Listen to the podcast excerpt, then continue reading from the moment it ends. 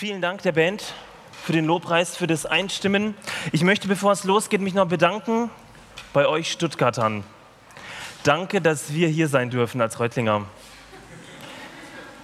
Es war tatsächlich so, wie es Jonathan im Video angekündigt hat, es war ein Gutschein von McDonald's im Reutlinger Generalanzeiger. Ich ging hin zu meiner Frau und sagte, hey Frau, lasst uns ziehen in die große Stadt im Norden. Vielleicht, aber nur vielleicht nehmen Sie uns auf. Wir haben dann alles verkauft und sind im Februar hierher gekommen. Das war eine mühsame Reise. Wir haben dann an der Stadtmauer wochenlang geklopft. Meine Frau war schwanger.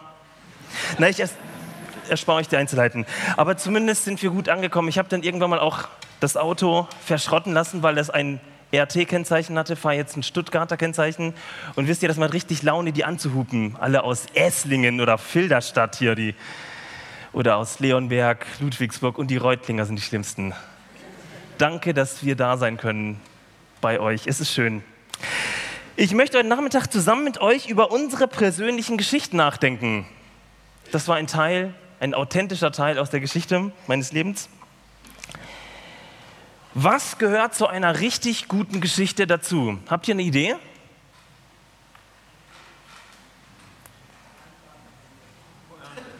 Ja. Ein Held, eine Pointe, ja.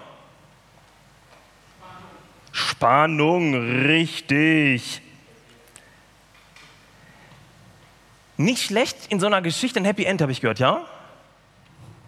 Nicht schlecht an so einer Geschichte ist es, wenn es Drama gibt, also Drama Baby, so richtig so, wo man auf dem Hinterteil sitzt oder irgendwo steht und sich gefesselt weiß. Irgendetwas, was so richtig schief gegangen ist. Ein Horrorhotel im Urlaub zum Beispiel. Du gehst morgens im Pool baden und der weiße Hai begegnet dir. Und so weiter. So ganz authentische Geschichten. Oder du siehst mitten im Urlaub Licht am Ende des Tunnels, du fühlst dich leicht, hörst immer piep, piep, piep, piep, piep. Und du siehst dich über den Mopete schweben. Aber so eine gute Geschichte mit Happy End, da wollen wir hin heute. Hier eine Urlaubsgeschichte einer jungen Mutter aus ihrem letzten Skiurlaub. Sie schreibt, am ersten Morgen unserer Skiwoche hatte ich plötzlich Bauchkrämpfe. Unsere beiden großen Kinder standen also mit dem Papa allein auf die, äh, gingen mit dem Papa allein auf die Piste. Ich bin mit dem Baby in der Hütte geblieben. Das war auch so geplant. Aber da dachte ich noch, ich würde mit dem Kleinen gemütlich vor dem Kamin sitzen, kuscheln, schlafen und Wellness machen. Deswegen hatten wir uns extra eine Hütte mit Sauna gegönnt. Das Bauchweh wurde aber immer schlimmer. Solche Schmerzen hatte ich zuletzt bei der Geburt vor zehn Monaten. Dann kam der Schüttelfrost. Ich hatte Angst, dass mir das Baby aus dem Bett fällt, wenn ich im Delirium mal kurz wegdämmere. Und irgendwann war ich zu schwach, um den gelangweilten Krabbler immer wieder am Bein vom Abgrund wegzuziehen. Mit letzter Kraft habe ich die Matratze aus dem Boden gezogen, auf den Boden gezogen. Nur zwischen Kamin und Küchenzeile war dafür genug Platz. In der Hütte dort hat Johann dann alles aus den Küchenschränken umgezogen. Plastikschüsseln, Töpfe, Küchengeräte. In meiner Erinnerung lag ich nur zusammengekrümmt da, während mich das Baby stundenlang mit dem Kochlöffel traktierte. Und das fast die ganze Woche lang. Erst am vorletzten Tag ging es mir wieder so gut, dass ich überhaupt einen Rückflug denken konnte. Hätten wir nicht abreisen können, wäre ich verrückt geworden. Ein Segen also, dass keiner außer mir dieses fiese Magen-Darm-Virus hatte und schön, dass alle anderen so viel Spaß hatten, vor allem das Baby. Leute, was brauchen richtig gute Geschichten? All das, was ihr eben gesagt habt, das brauchen gute Geschichten. Manche mögen ein Happy End, andere stehen tatsächlich auf das Dramazeug.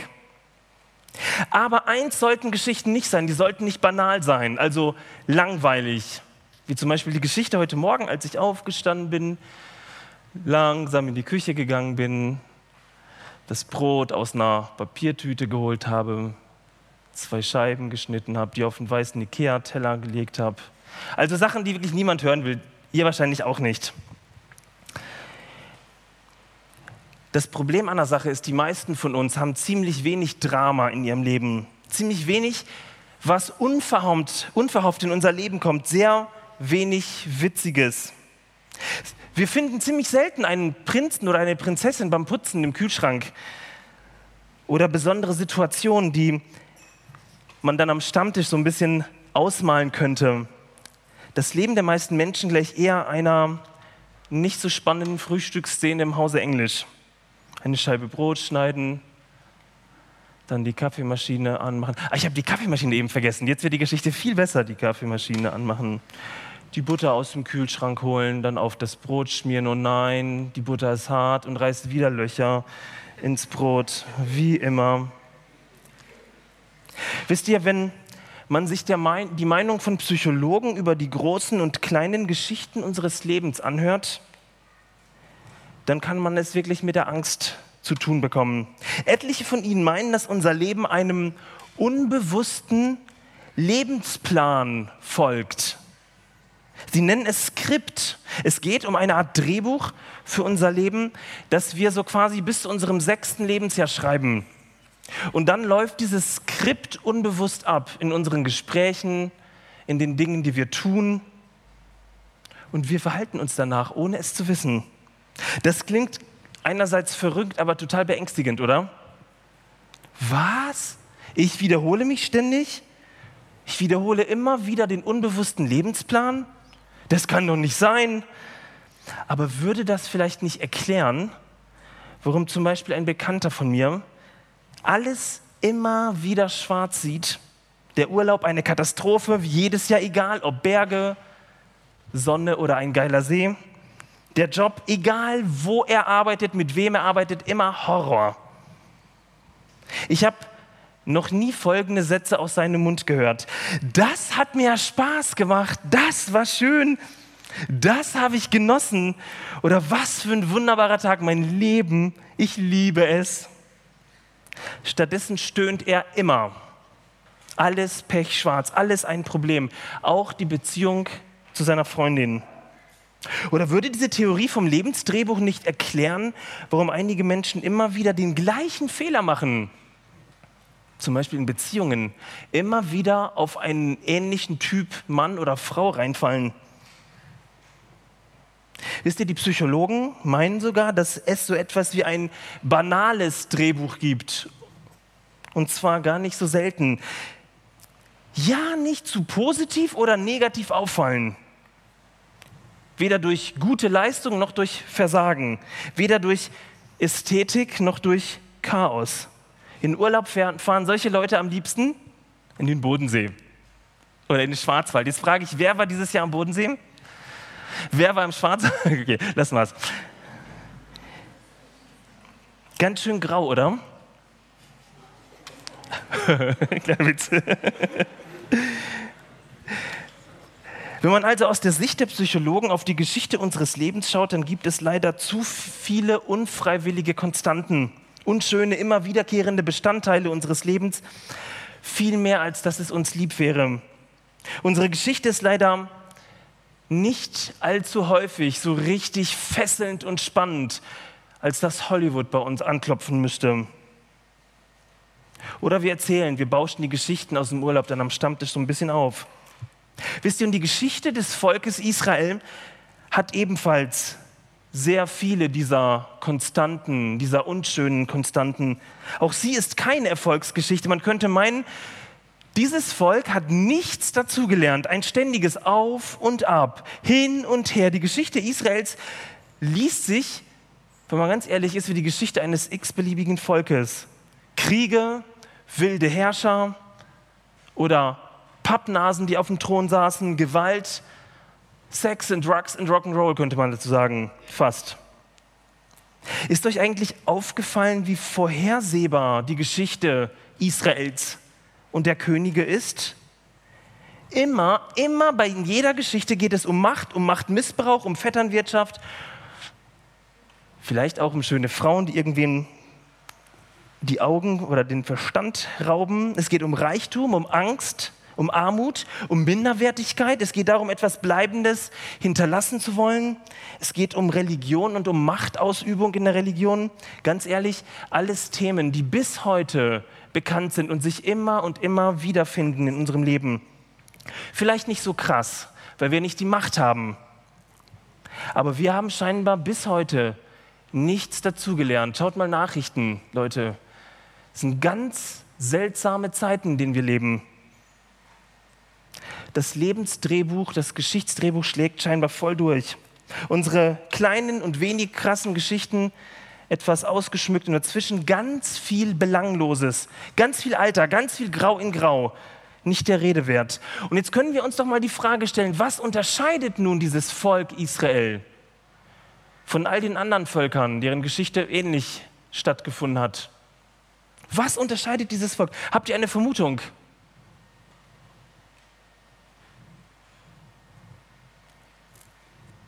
Es gibt einen Unterschied. Die Konstante in Israel ist nur eine. Jahwe, ich bin da, ich bin für dich da. Die Quelle, über die wir in den letzten Sonntagen so viel geredet haben, über die wir so viele äh, Predigten gehört haben. Was Israels Geschichte und deine und meine Geschichte auszeichnet und tatsächlich unterscheidet, ist Gottes Gegenwart darin. Und nicht, weil irgendetwas in unserem Leben besser, erfolgreicher oder frommer wäre. Das ist ganz schön wenig, oder? Aber genau darauf kommt es an.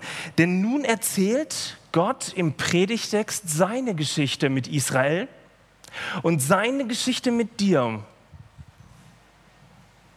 Und mein Wunsch ist es, dass du ab heute lernst, deine Geschichte neu zu erzählen, weil du weißt, dass Gott da ist, weil du weißt, wohin sie führt. Deine Geschichte mit Gott. Der Predigtext war aus Joel 4, Vers 18. Ich möchte den Vers später lesen und eigentlich über den Text predigen, der dem Joel 4, Vers 18 Text zugrunde liegt. Ein älterer Text, der das gleiche aufnimmt und deutlich ausführlicher ist. Hesekiel 47. Und bevor wir anfangen, möchte ich etwas ganz Konkretes und Praktisches tun, weil man Predigern immer vorwirft, die Predigten sind so wenig konkret. Ich möchte mit euch über den Namen Hesekiel nachdenken und über die Namen vieler Propheten und fragen, wer ein Kind bekommt und noch keinen Namen hat. Hesekiel, sehr gut. Ähm, Sarah, vielleicht Tanja und noch viele andere. Habt ihr denn schon einen Namen für euer Kind? Nein. Wie wäre es mit Hesekiel? Hesekiel Kolti oder Hesekiel Steinbacher. Was für ein schöner Name.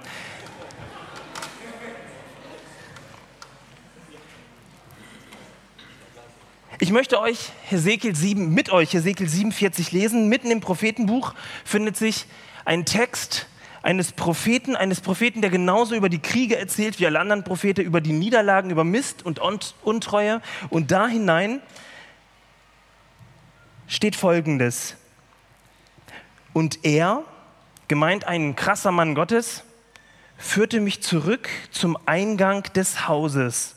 Gemeint ist der Eingang des Tempels in Jerusalem. Die Kapitel ab Kapitel 40 finden am Tempel statt. Also wird Hesekiel zurückgeführt an den Tempel. Und siehe, Wasser floss unter der Schwelle des Hauses hervor nach Osten, denn die Vorderseite des Hauses war nach Osten gerichtet und das Wasser floss unten herab an der Seite des Hauses nördlich vom Altar.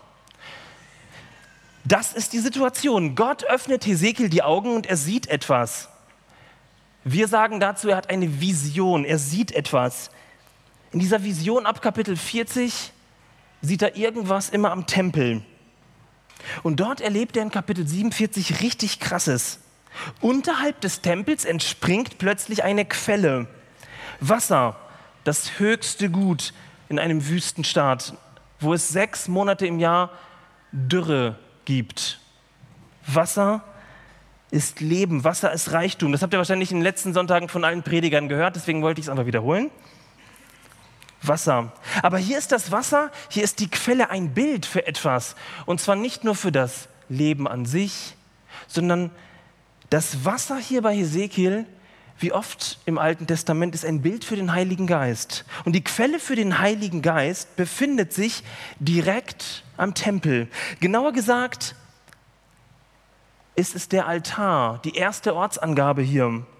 Warum gerade der Altar? Dazu müssen wir uns anschauen, wozu der Tempel im Alten Testament gedient hat. Die Juden waren sich dessen absolut bewusst, dass Gott nicht im Tempel wohnt. Aber der Tempel war der Schemel seiner Füße, so bezeichnet ein Psalmwort den Tempel. Gott war, wurde im Tempel erfahren. Die Leute sind hingepilgert, um Gott zu begegnen. Und der Tempel war der einzige Ort, um etwas zu tun, um zu opfern. Habt ihr überhaupt eine Ahnung, wie krass das ist, was Hesekiel hier sagt? Hesekiel Steinbacher. Nur im Tempel durften Opfer dargebracht werden. Hesekiel hat wahrscheinlich gar nicht verstanden, was er hier für ein Bild sieht. Ich bin mir sicher, dass er sich dieser krassen Bedeutung überhaupt nicht bewusst war. Er konnte es gar nicht. Die Quelle des Heiligen Geistes entspringt am Altar, wo das Opfer dargebracht wird. Die Quelle des Heiligen Geistes ist das Kreuz Jesu. Die Geschichte Gottes mit uns hat eine Quelle, aus der sie sich speist. Das Kreuz Jesu. Das Kreuz Jesu ist der Ort, wo Leben beginnt, wo unsere Geschichte neu geschrieben wird. Der englische Anbetungstypi Matt Redman bringt es in einem seiner Songs. This is how we know heißt das Lied. Er bringt es auf den Punkt, was das bedeutet. Ihr könnt es lesen, ich übersetze ganz frei in meinem wunderbaren Englisch. Wir wissen, was Liebe ist, wenn wir aufs Kreuz sehen. Wir wissen, wie Liebe funktioniert. Du, Jesus, füge ich hinzu, hast dich ganz hingegeben. Wisst ihr, das Kreuz ist der Ort der unfassbaren Liebe, der Vergebung, der Ort neuen Lebens, die Quelle des Heiligen Geistes. Gemeinsam in der Liebe wachsen, so heißt doch unsere Jesus-Treff-Identität. Gemeinsam in der Liebe wachsen. Oder man könnte es vom Kreuz her sagen, gemeinsam über das Kreuz staunen, gemeinsam zur Quelle gehen und aufdanken, uns gemeinsam über diese Liebe wundern, gemeinsam darüber staunen, warum Jesus das tut. Gott, dem alle Dinge möglich sind, wird klein, wird Mensch, begegnet uns auf Augenhöhe. So sieht Liebe aus, Leute. Allein dieser Punkt reicht für eine Predigtreihe im Sommer. Deswegen gehen wir gleich zu, Punkt, äh, zu Vers 2. Da heißt es, und er, der Typi, führte mich, Hesekiel, hinaus durch das Nordtor und ließ mich den Weg außen umhergehen zum äußeren Tor, auf dem Weg, der sich nach Osten wendet. Und siehe, Wasser rieselte auf der rechten Seite hervor. Und als der Mann gen Osten hinausging, die Messschnur in seiner Hand, da maß er tausend Ellen und ließ mich durch das Wasser gehen. Wasser bis an die Knöchel. Leute, was für ein grandioses Bild. Heiliges Wasser im Wüstenstadt. Im Wüstenstaat. Was macht Hesekiel? Was darf er? Er darf ins Wasser. Hey, lucky one. 39 Grad haben die wahrscheinlich um Mitternacht in Israel. Da ist es richtig warm. Und er darf als einziger in der Wüste seine Füße nass machen. Was für ein Vergnügen. Hast du je so einen Schritt im Sommer gewagt? Irgendwo in der großen, schönen Stadt Stuttgart zum Beispiel, an einem der vielen Brunnen? Ich bin mir ziemlich sicher, dass die meisten von uns auch geistlich diesen Schritt gegangen sind. 39 Grad oder wärmer, du hast Durst und weit und breit kein Wasser und da kommt jemand und sagt, komm und kühl mal deine Füße im Wasser, in so einer geheimnisvollen Quelle. Was hast du zu verlieren? Ich wette, wir würden alle mitmachen. Und für Ezekiel geht es gleich weiter. Der Mann misst wieder die Tiefe des Wassers, Vers 4. Und er maß tausend Ellen und ließ mich durch das Wasser gehen. Wisst ihr, und Hesekiel ist wirklich ein ziemlich cooler Typ. Er lässt sich den Spaß nicht nehmen und steigt wieder ins kühle Nass. Wasser bis an die Knie. Endlich, es ist Sommer. Da reicht es doch nicht, seine Füße ins Wasser zu tun, oder? Da will man rein, Wasser bis in die Knie. Für Männer ist das fantastisch, die können sich gerade noch hinsetzen, haben zwei Hände frei, eine Hand für ein Bier, die andere für eine Wurst. Und dann kann der Sommer einfach kommen. Okay, es geht für Ezekiel auch im Text weiter. Der Mann misst wieder den Wasserstand und dann heißt es, und er maß tausend Ellen und ließ mich hindurchgehen, Wasser bis an die Hüfte. Und das, Leute, ist das absolute Optimum. Wasser bis an die Hüfte. Perfekt für alle, die sich gerne auf der Luma treiben lassen. Da kann man sich auch so ein bisschen schräg auf die Luma setzen und kommt unten nicht auf. Einfach fantastisch. Da kann man es den Sommer über auch bei 39 Grad ziemlich gut aushalten. Da kommen jemand so Sätze über die Lippen, so Danke Herr für diesen Sommer, Danke Herr für die Luma, vielleicht Danke für das Wasser, alles easy. Wisst ihr, Gottes Geschichte beginnt aber erst an dieser Stelle so richtig spannend zu werden. Denn der Strom des Heiligen Geistes, der vom Kreuz her fließt, wird größer, wird immer größer. Und dann heißt es, und er maß tausend Ellen, ein Fluss, den ich nicht durchschreiten konnte. Denn das Wasser war tief, Wasser zum Schwimmen, ein Fluss, der nicht mehr durchschritten werden kann. Und er sprach zu mir, hast du gesehen, Menschensohn?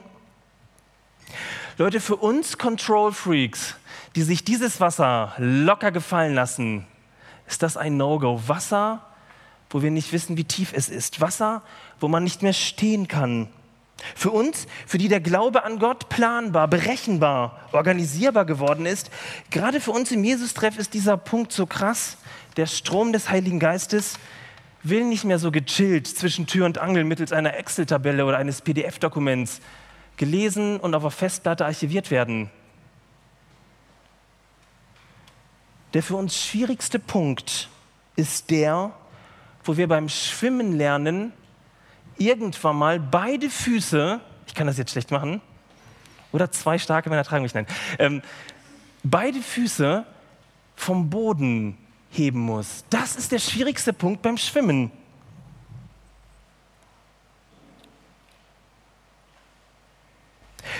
Für den Schwimmkurs bedeutet es, wenn ich diesen Schritt nicht mache, werde ich vermutlich nicht schwimmen lernen. Noch nicht. Im Strom des Heiligen Geistes bedeutet es, dann bleiben wir lieber im flachen Wasser am Ufer stehen und der Wasserspaß kann eben auf so reduzierte Art und Weise weitergehen. Der herausforderndste Punkt in unserem Glauben ist der, wo wir die Kontrolle über unseren, unser Planschen im Geist aufgeben und uns den Fluten des Heiligen Geistes aussetzen. Ich möchte euch diesen Satz zweimal sagen. Der herausforderndste Punkt in unserem Glauben ist der, wo wir die Kontrolle über unser Planschen im Geist, über das, was nett ist im Sommer, so berechenbar. Wasser bis zu den Knien, Wasser bis zur Hüfte, hey, alles easy. Ich habe die Kontrolle. Bis wir das aufgeben und uns den Fluten des Heiligen Geistes aussetzen. Wisst ihr, warum das so ist? Ich habe eine Vermutung. Hier wird nämlich deutlich, welches Gottesbild deinen Glauben prägt. Bewusst oder unbewusst. Denn wenn du nicht glaubst und nicht weißt, dass Gott ein Gott der Liebe, ein Gott der Gnade, ein Gott der Barmherzigkeit ist und sich abartig über dich freut und dich von oben bis unten, von links nach rechts total toll findet und eben nicht ein launischer, zorniger, gleichgültiger Gott ist, dann wirst du niemals die Kontrolle darüber aufgeben, weil du es ja nicht weißt. Das würde ich nämlich übrigens auch nicht. Wenn so ein schrecklicher Gott, der nur nett dazu einlädt, ins tiefe Wasser zu kommen, dann aber gefährlich werden kann, dann würde ich keinen Zentimeter ins Wasser reingehen. Das ist doch der wichtige Punkt in unserem Leben. Wenn ich nicht die Quelle des Stromes, das Kreuz Jesu, an mein Herz heranlasse und daraus lebe und sehe, dass Gott sich in Jesus hingibt, dass Gott, der Herr aller Herren und König aller Könige, zum Diener aller geworden ist, dass er im Tempel den Vorhang zerrissen hat, hinter dem sich das Allerheiligste für einen Oberpriestertyp einmal im Jahr visuell gezeigt hat und Gott ganz ungeschützt sein Herz mit dir teilen möchte, in Jesus am Kreuz, und dieses Herz für dich schlägt, dann wirst du vermutlich nie in die Tiefen, in die unberechenbaren Tiefen des Heiligen Geistes gehen, des Stromes. Aber wenn du glaubst oder irgendein so ein Fünkchen das Gefühl hast, dass Gott eine Horde barbarischer Babylonier auf dich jagt, nur weil du gedankliches Chaos hast oder Dinge aus deiner Vergangenheit unbewältigt sind oder die vielen großen oder kleinen Sünden, dann wirst du stehen bleiben, vom Ufer her zuschauen und Zuschauer bleiben. Dann wirst du viele Predigten abnicken, aber du wirst nie ausprobieren, was es bedeutet. Ich möchte dir persönlich heute Nachmittag, bald ist glaube ich Abend, also heute spät Nachmittag, neu Mut machen, sich der Liebe Gottes im Heiligen Geist auszusetzen. Ich möchte dir Mut machen, dich fallen zu lassen. Ich möchte dir Mut machen, dass du dich neu bergen lernst in ihm. Übrigens, wisst ihr, dass genau das bedeutet das griechische Wort Glaube, Pistis im Neuen Testament? Sich jemanden anvertrauen, nicht nur kognitiv wissen, irgendwo da ist Gott. Sich jemanden anvertrauen, dich der Liebe in Person anvertrauen, sich dem Leben in Person anvertrauen. Wisst ihr denn, bis dahin ist das eine Geschichte vieler Christen. Vieler Christen. Gott ja, aber immer bis zu einem gewissen Punkt. Denn wir sind eigentlich Control Freaks. Ich möchte dir heute Nachmittag sagen, Gott respektiert deine Angst, dein Unbehagen. Deswegen geht es im Text auch noch weiter. Er möchte, dass du verstehen lernst und glaubst, dass Gott verrückt nach dir ist. Und dass es nichts Besseres für dich gäbe, als dich diesem Strom, diesen Strom fallen zu lassen. Da heißt es in dem Text, ich lese jetzt die Verse 7 bis 12, als ich, gemeint Hesekiel, zurückkehrte, siehe, da standen am Ufer des Flusses sehr viele Bäume auf dieser und auf der anderen Seite. Und er sprach zu mir, dieses Wasser fließt hinaus in den östlichen Bezirk und fließt in die Ebene hinab und gelangt ins Meer, in das salzige Wasser. Und das Wasser wird gesund werden. Und es werden geschehen, jedes Lebewesen, das da wimmelt, überall, wohin der Fluss kommt, wird leben. Und es wird sehr viele Fische geben. Wenn dieses Wasser dorthin kommt, dann wird das Salzwasser gesund werden und alles wird leben, wohin der Fluss kommt. Und es wird geschehen, dass Fischer an ihm stehen werden, von En-Gedi bis En-Eglaim werden Trockenplätze für Netze sein.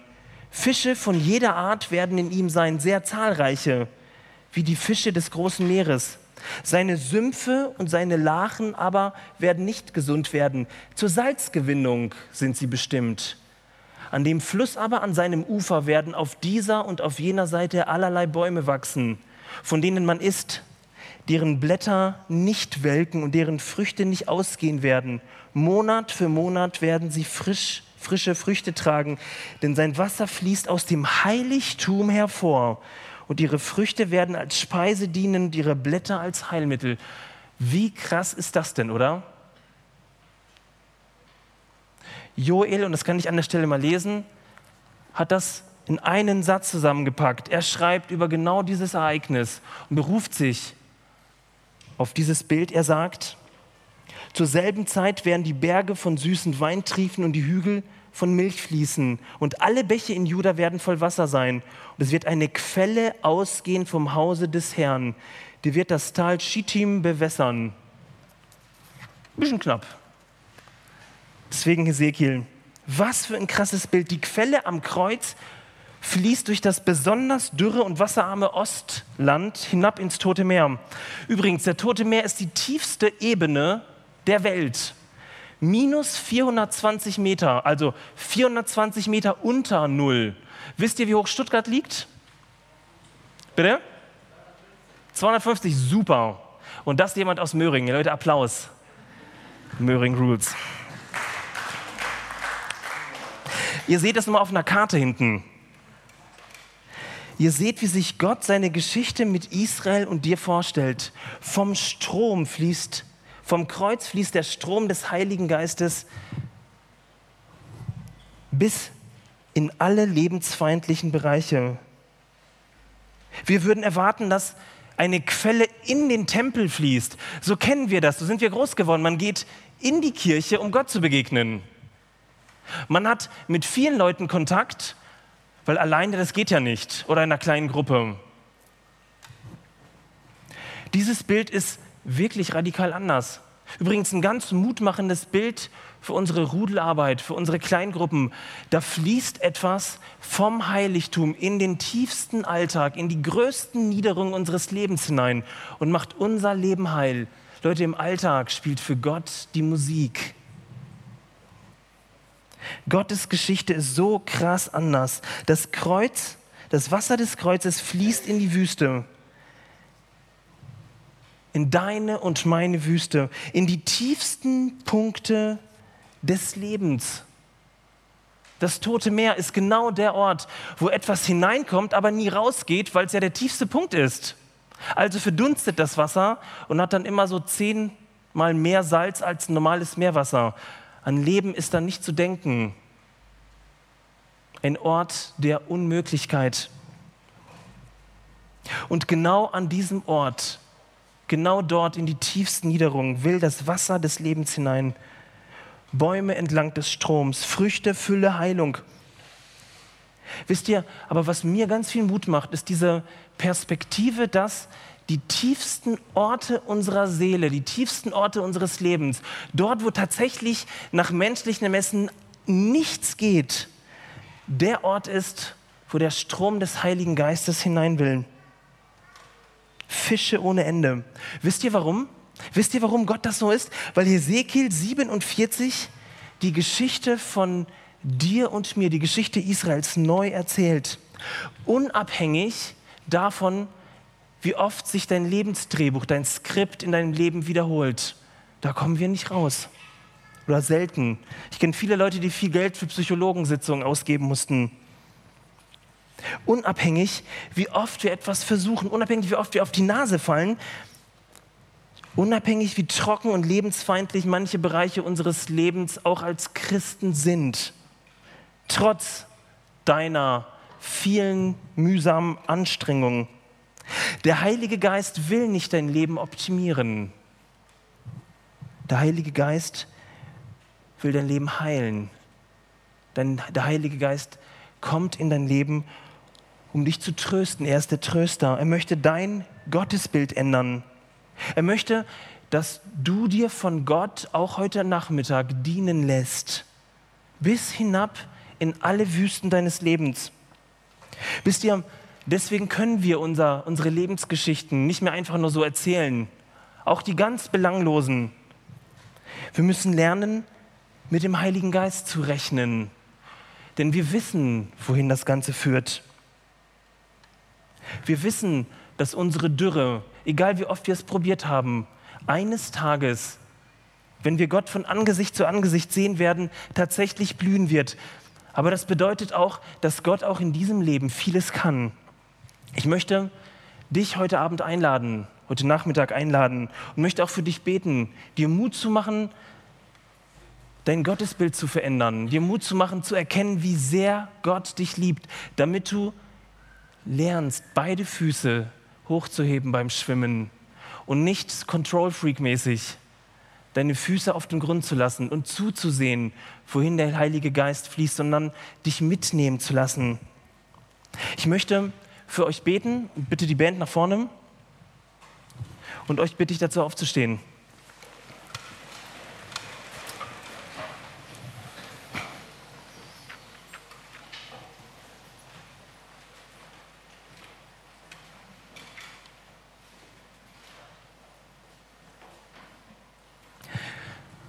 Himmlischer Vater, wenn wir ganz ehrlich sind, dann sehen wir uns wirklich nach Leben.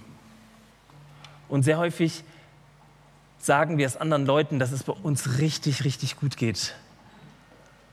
Danke, dass du genau siehst, wie es uns geht. Danke, dass du genau weißt, wie es dem Jesus-Treff geht. Und danke, dass du uns heute einlädst, dieses Kreuz ganz neuen Blick zu bekommen und zu sehen, dass du es gut mit uns meinst dass du Ängste, Vorurteile abbauen willst. Und ich möchte für all meine Geschwister beten, die Angst haben vor dir her und dich bitten, dass du ihre Angst in Vertrauen und in Frieden wandelst. Ich möchte dich bitten, dass heute ganz konkret dieser Strom des Heiligen Geistes vom Kreuz etwas Neues in ihrer Lebensgeschichte schreibt. Und ich möchte dich, weil meine Geschwister bitten, dass du ihnen, dass du auch mir hilfst und Kraft gibst, dir zu vertrauen, dass es gut ist, unsere Füße hochzuheben und uns von dir und deinem Strom treiben zu lassen. In so viele Bereiche unseres Lebens, die wir noch gar nicht im Blick haben, die wir lieber für uns behalten. Und Bereiche der Stadt, und des Landes, der Stadt Stuttgart und unseres Landes, die ganz schön krass sind, wie es die Nachrichten zeigen. Danke, dass du Heilung bringst. Heiliger Geist, wir laden dich heute ein. Berühre du uns, tröste du uns, sprich uns ganz neu an und hilf uns dir zu glauben und sich und uns fallen zu lassen in deine liebenden Arme. Danke, dass du jetzt hier bist und danke, dass du fließt immer wieder neu, fließt in unser Leben, in die Tiefen unseres Lebens hinein. Amen.